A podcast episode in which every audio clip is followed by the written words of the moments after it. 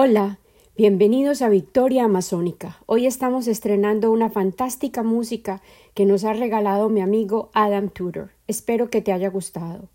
Hoy estamos empezando un nuevo capítulo en Victoria Amazónica con la elección del nuevo presidente del Brasil. Hay esperanza para nuestra amada Selva Esmeralda. Bienvenidos, este es el episodio número 19. Yo soy Lina Cuartas y nuestro episodio se titula Debemos hablar acerca de Bruno y Dom. Ellos permanecen vivos en la paz y la esencia del Amazonas. Hola, después de un mes de interrupción debido a la decisión que tomé de centrar toda mi atención en la planeación y ejecución de una celebración de amor para mi familia, hecho que describí como un regalo de tiempo para ellos y para mí misma, estoy de regreso, de nuevo centrada en el Amazonas, representada por la planta del loto gigante del Amazonas, Su Majestad, la Victoria Amazónica. Este año he permitido que me guíe temáticamente el libro perenne de Khalil Gibran, El Profeta, y ha sido propicio y relevante cada semana. Hoy, octubre 30 del año 2022, nuestra pequeña esfera azul, la Tierra, se agita bajo conflictos internos en diferentes regiones del mundo, una guerra infame que se libra con el propósito de exterminar un país en particular, atacando civiles, en violación de todos los acuerdos internacionales sobre conflictos armados.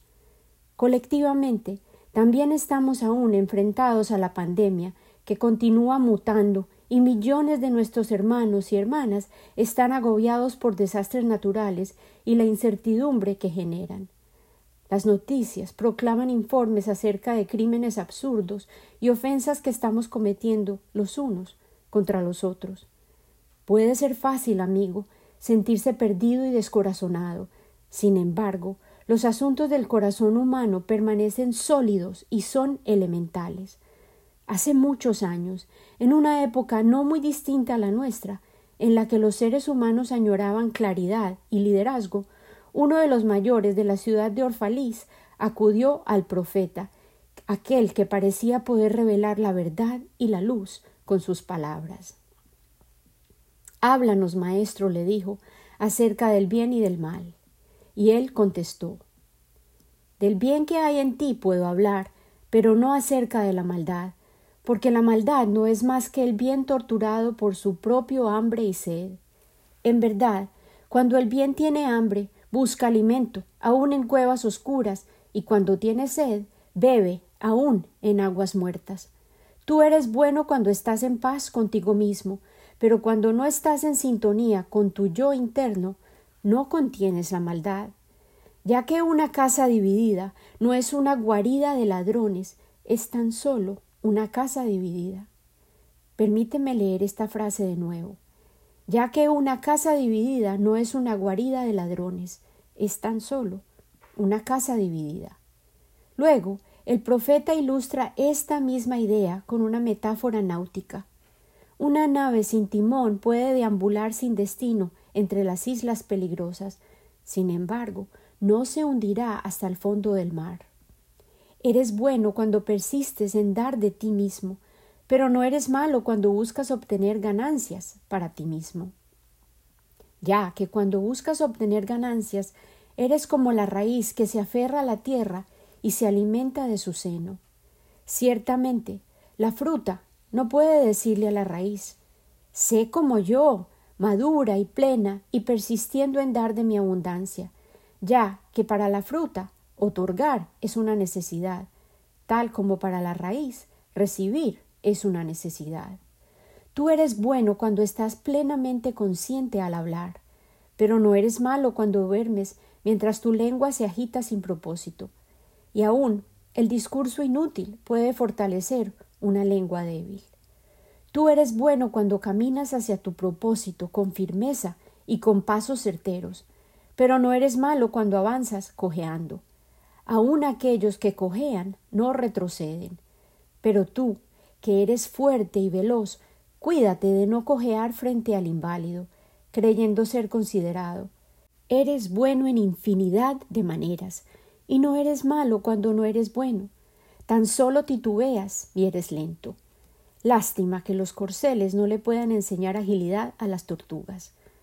Una y otra vez, el profeta nos está recordando que no somos malos cuando actuamos con menos poder o velocidad reducida, lo que él describe como actuar con paso incierto y lento.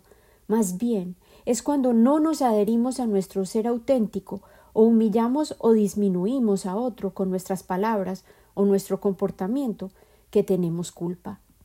Él continúa, de modo que sea más claro su mensaje. En tu anhelo de ser tu yo superior reside tu bondad, y ese anhelo lo poseen todos ustedes.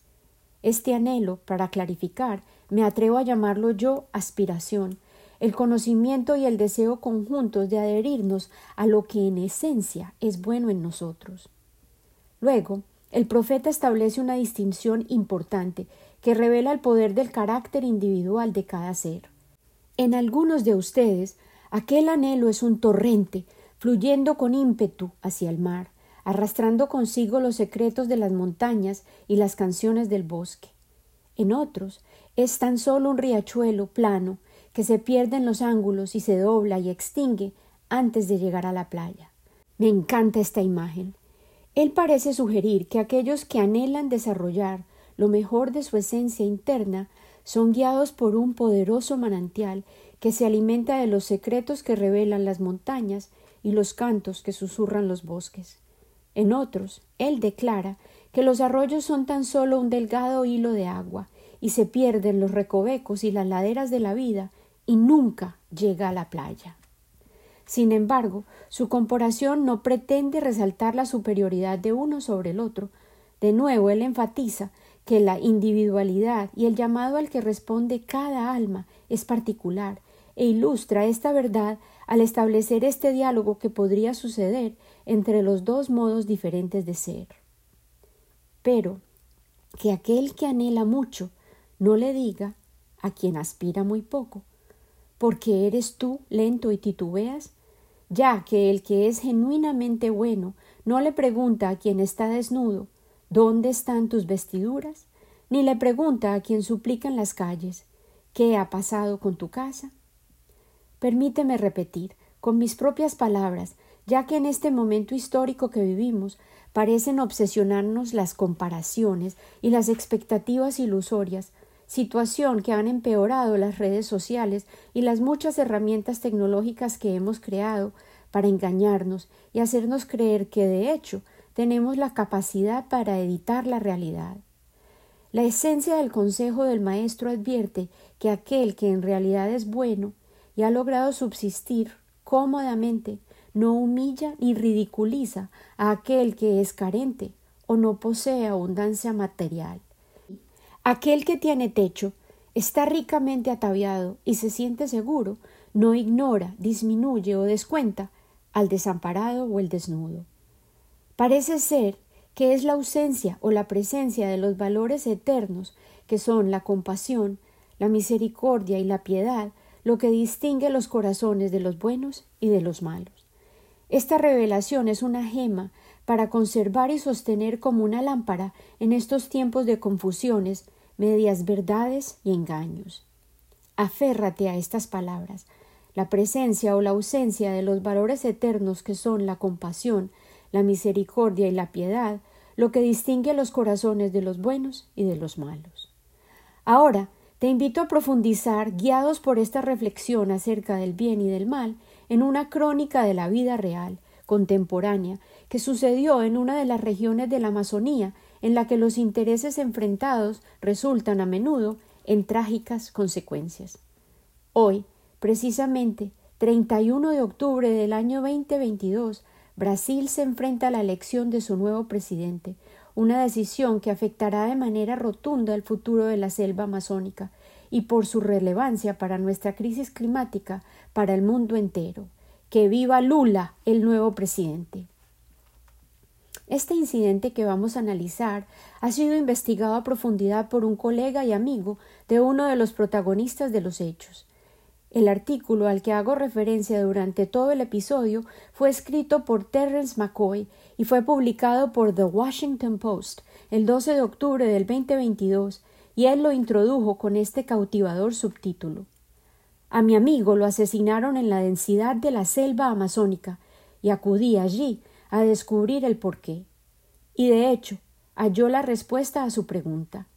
Además, en este extraordinario trabajo de periodismo investigativo, Terence McCoy también nos revela por qué el Amazonas está en peligro y cómo las políticas que han incentivado la penetración a los territorios indígenas y la explotación de las reservas previamente protegidas están enfrentando a los agentes opuestos que se ven obligados a coexistir en lo profundo de la selva esmeralda los habitantes originales del bosque y los muchos comerciantes que ven en la cuenca amazónica tan solo un baúl lleno de tesoros de los que ellos se quieren apoderar.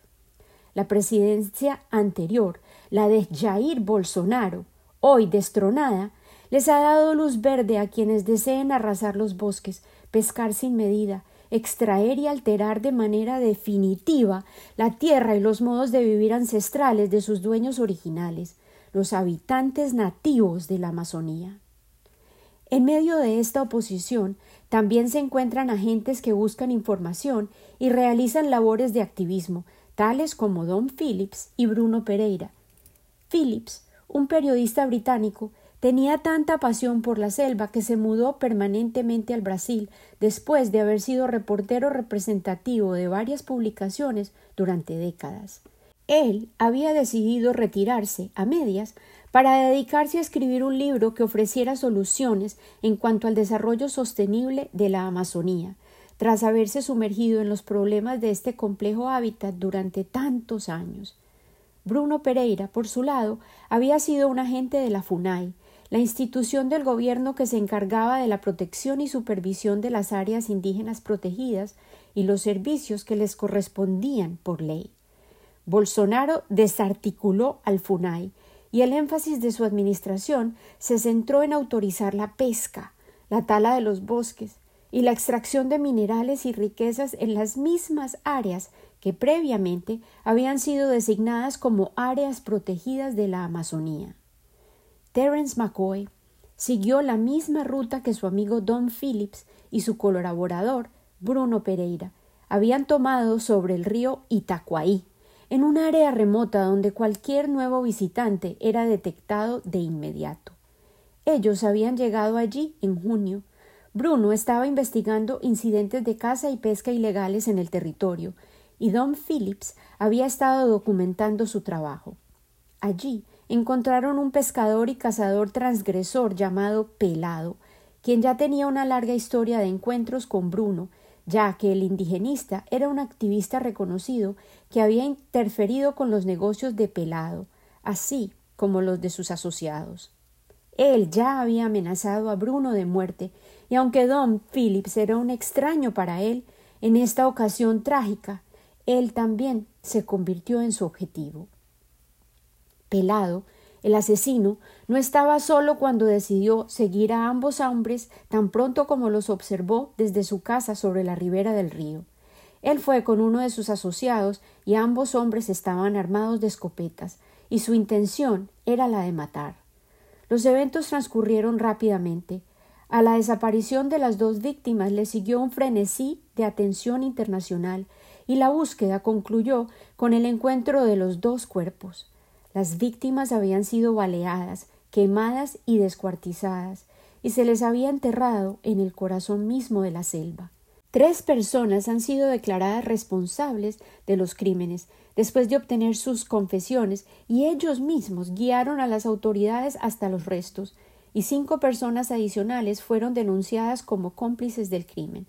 Sin embargo, las raíces y los orígenes de esta tragedia son complejas, tal como revela el análisis de los hechos que culminaron en la pérdida de estos dos extraordinarios seres humanos, que amaban a la Amazonía y estaban preocupados por su futuro. Terence McCoy, el autor de este artículo que cito, conocía a Don Phillips personalmente. De hecho, lo había visto dos semanas antes y también sabía acerca del activismo de Bruno Pereira en defensa de los pueblos indígenas del área.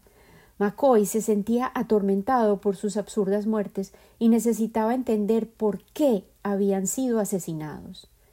El gobierno evadió toda responsabilidad en cuanto a los crímenes, e incluso Bolsonaro criticó la decisión de las víctimas de viajar a la selva, llamándolo una aventura irresponsable, y pareció más bien excusar a los asesinos. Este fue un intento vano de Bolsonaro de distraer la atención y evitar el escrutinio de la negligencia oficial y la falta de acción que habían contribuido a la falta de supervisión en las áreas disputadas y el fracaso total en cuanto a la debida protección que requerían los pueblos indígenas, quienes recurrentemente pedían ayuda y asistencia después de reportar incursiones legales e incidentes de caza y pesca ilegales. El señor McCoy sabiamente concluyó Si lo llevamos a su interpretación más básica, lo que llevó a los asesinatos fueron las motivaciones humanas del odio y la codicia. Pero la historia de las muertes de Dom y Bruno también denuncia las fuerzas más poderosas que están ocasionando la destrucción de la Amazonía. A continuación, él identifica estas fuerzas, políticas gubernamentales miopes, instituciones de defensa de las leyes debilitadas y la impunidad criminal. Terence McCoy quien es el jefe del equipo editorial del Washington Post de Río de Janeiro actual, entrevistó a 51 personas con el objetivo de comprender los asesinatos, así como el ambiente social y económico en medio del cual ocurrieron. McCoy incluso investigó acerca de la infancia de Pelado, el hombre que asesinó a ambas víctimas, y halló incidentes tempranos de familiarización con la violencia, enfrentamientos con las tribus indígenas y los bloques que cimentaron una visión del mundo que se definía por el antagonismo, nosotros contra ellos. Él incluye un testimonio textual de una tía de Pelado, quien fue una figura importante en su crianza, y ella declaró Nosotros somos civilizados, no somos indios. Los Corú, quienes eran una tribu con la que la familia tuvo numerosos conflictos, son asesinos. La comunidad de Pelado también se vio afectada por las evacuaciones forzosas que siguieron a la redistribución de las tierras y fue testigo del uso de la violencia colectiva con el objetivo de obtener recursos que estaban más allá de las líneas imaginarias que protegían los territorios. Las líneas se erigían de manera arbitraria y no se realizaban las medidas necesarias para enfatizar el respeto a las áreas protegidas. Muchas personas se vieron obligadas a mudarse, y esto sembró semillas de amargo resentimiento, que se alimentarían de la conciencia de que los recursos que existían en las tierras protegidas y los bosques no podían ser utilizados por ellos. Las tensiones crecían permanentemente y algunos de los oficiales, cuya responsabilidad era defender los territorios indígenas, elegían defender a los colonos. El resentimiento se fermentó y se convirtió en odio, no solo contra los indígenas, sino especialmente en contra de los oficiales que los defendían, los agentes de la FUNAI. McCoy luego nos relata operaciones en las que los habitantes locales fueron partícipes de expediciones que buscaban a tribus específicas, y Pelado estuvo entre los reclutas. Su comportamiento reveló su temor y su particular disgusto frente a los indígenas durante las patrullas. Al madurar, también lo hizo su cólera, y a medida que los mercados exigían pescado y tortugas que eran abundantes en los territorios protegidos, él transgredía, y los patrones de las redes criminales comenzaron a proporcionar el equipo necesario para incrementar la extracción de recursos de las zonas protegidas. Pelado comenzó a lucrarse de sus actividades ilegales, precisamente porque el gobierno no ejercía actividades de control alguno. Tabatinga, Benjamín Constant, los ríos y las forestas densas de Colombia, Perú y Brasil, la tierra que yo amo y cuyas historias narro aquí. Ese fue precisamente el escenario en el que las fuerzas opuestas se enfrentaban que culminaron en el aniquilamiento de las vidas de Bruno y Dom. Bruno, en particular, había sido seleccionado como el objetivo principal, y Pelado había presumido con anterioridad. Si matamos a Bruno, seremos los patrones de todo lo que sucede aquí. Espero que te animes a leer el artículo completo de McCoy, aunque es en inglés. Anexo el enlace en la página de Facebook de Victoria Amazónica. Él hábilmente divide su pesquisa en capítulos, construyendo poco a poco una narrativa detallada con temas y escenas específicas que están íntimamente relacionadas. Si no lo lees, que te sirva mi resumen. En las últimas dos partes de su relato, él detalla cómo siguió las pistas que recolectó para descifrar los detalles de los asesinatos. Él también le permite al lector conocer un poco más a Bruno Pereira. Él era un defensor de los indígenas apasionado, sin miedo alguno, y se dedicaba a proteger los derechos que, en teoría, protegían sus territorios y recursos. El indigenista había recibido muchas amenazas en contra de su vida en el transcurso de su activismo, pero él se adentraba hasta lo más denso de la selva para hallar las tribus que aún no habían sido contactadas, negociaba con ellos pactos de paz y hablaba varios de los lenguajes de las etnias del área. La política interfirió con su carrera cuando en el 2018 Bolsonaro redujo dramáticamente los presupuestos para la FUNAI y eligió promocionar la explotación de los territorios indígenas. Algunas bases y oficiales de la FUNAI comenzaron a recibir ataques de los nuevos empresarios y un agente estrella, Maxiel Pereira, fue asesinado y su esposa y su hija fueron testigos del crimen. En el capítulo 6, McCoy nos detalla cómo algunos activistas veteranos, preocupados por esta situación, optaron por organizarse y proporcionaron drones, cámaras y rastreadores satelitales para supervisar las áreas amenazadas a los indígenas mismos. Sin embargo, necesitaban poder informar a las autoridades y acudir a ellos para denunciar.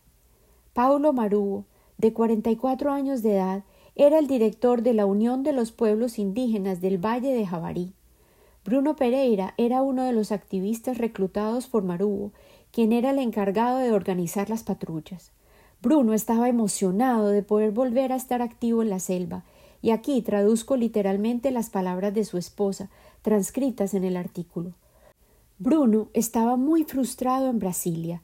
Esta era la oportunidad para que él pudiera hacer lo que más le gustaba, ir a la selva con los indígenas. Los grupos de patrulla escaneaban las áreas y hallaron impunidad por doquier, transgresiones persistentes y múltiples intrusiones ilegales. Ellos lograron identificar cazadores que transgredían habitualmente y solicitaron investigaciones policíacas, pero pocos arrestos fueron diligenciados.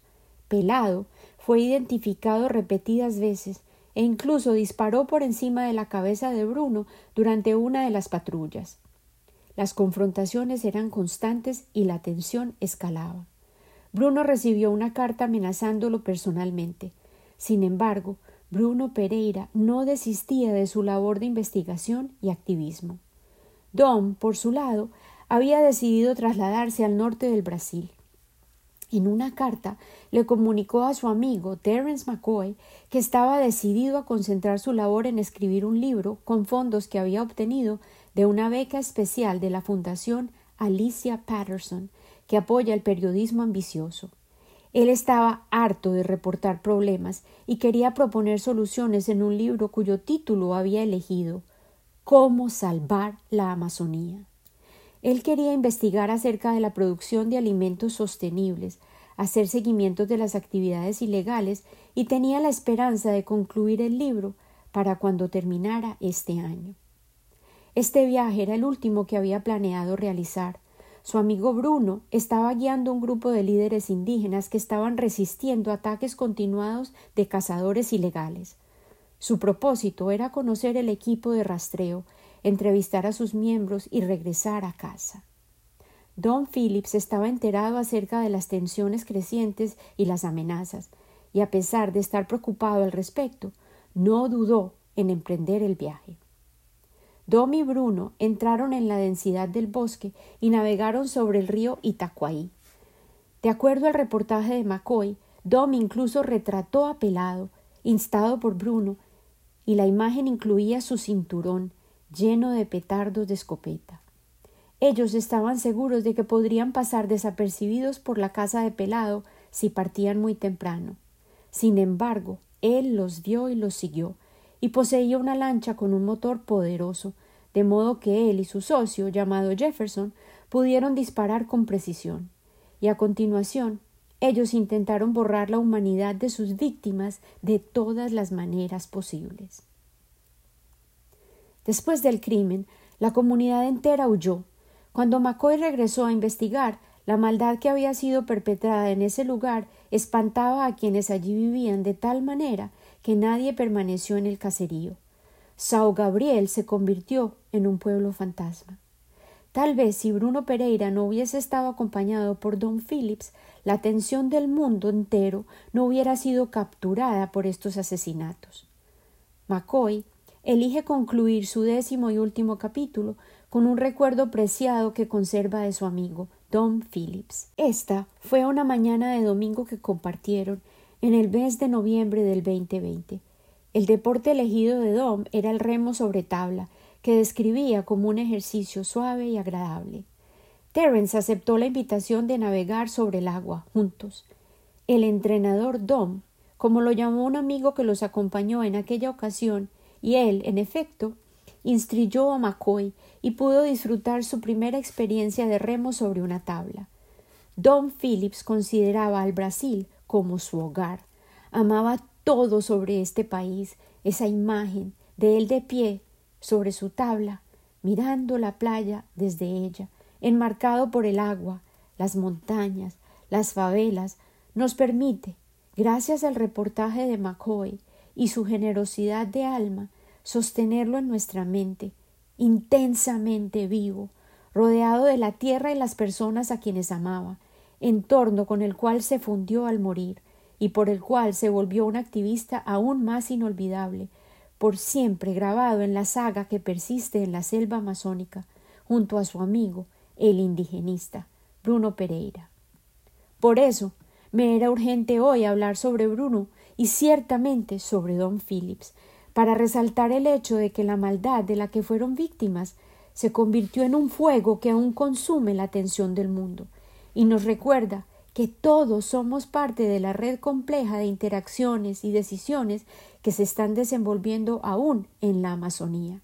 Hoy, 31 de octubre del año 2022, sabemos que Lula ha ganado, el opositor de Bolsonaro. Lula da Silva promete regresar a las protecciones y políticas de defensa de la Amazonía y sobre todo de sus gentes, los dueños originales de la selva Esmeralda, quienes salieron a votar con la esperanza llamada Lula sobre el rostro. Que Bruno y Dom nos sigan iluminando el camino para descifrar el enigma de la recuperación de la Amazonía. Enhorabuena, Brasil. Ahora a trabajar por el mundo entero. Bruno y Dom fueron, para utilizar las palabras mismas del profeta, alimentados por un anhelo que era un poderoso torrente que corría con ímpetu hacia el mar, tal como lo hace el río Amazonas que acuna a la selva misma, aquella que ellos tanto amaban y defendieron y que portaban en el corazón, adornada con los secretos de los árboles, las criaturas, las gentes y las canciones de la selva. Sus vidas se enredaron con otros, cuyas vidas estaban subrayadas por arroyos callados que portaban terrores generacionales, naturalezas violentas y ambición desmedida que les cegó a la percepción de la totalidad de la humanidad de otros, desarticulando sus capacidades de sentir piedad, misericordia y compasión, y el fuego infame de la venganza les impidió comprender que de hecho estaban cometiendo actos de autodestrucción al elegir y decidir aniquilar las vidas de otros. Estas almas atormentadas son riachuelos perdidos que nunca llegarán a la playa anhelada. Mas no es a nosotros a quienes corresponde juzgar, sopesar y comparar el valor de cada alma individual. Nuestra labor y autoridad se restringe a lo que sucede en nuestra propia casa y los atuendos con los que elegimos vestir nuestros cuerpos y nuestras almas, pero sí podemos, por supuesto, contar historias, escucharlas, meditar sobre ellas, reflexionar y aprender. Cada historia bien sea trágica o gloriosa, representante del bien o del mal, siempre conviviendo y compartiendo espacios en los dramas que transcurren en nuestras vidas, pueden ofrecernos una enseñanza. Con un corazón que ruge inspirado por el mismo amor que impulsaba a Dom y a Bruno, un amor intenso por la selva esmeralda, con la que se han fundido sus cuerpos, alimentando la tierra que sostiene las raíces de la victoria masónica, el aire en la que las mariposas morfo deslumbran con su brillo índigo, el agua, donde seres gigantescos como los pirarucú coexisten con los delfines y peces colores de cuento de hada. Ellos siguen palpitando junto con las criaturas del Amazonas, y por todas ellas yo me comprometo a persistir en prestarle mi voz a todas aquellas historias que persisten en desenvolverse en la tierra por la que ellos entregaron sus vidas. Que el futuro que construiremos honre su memoria. Con amor, siempre, Lina.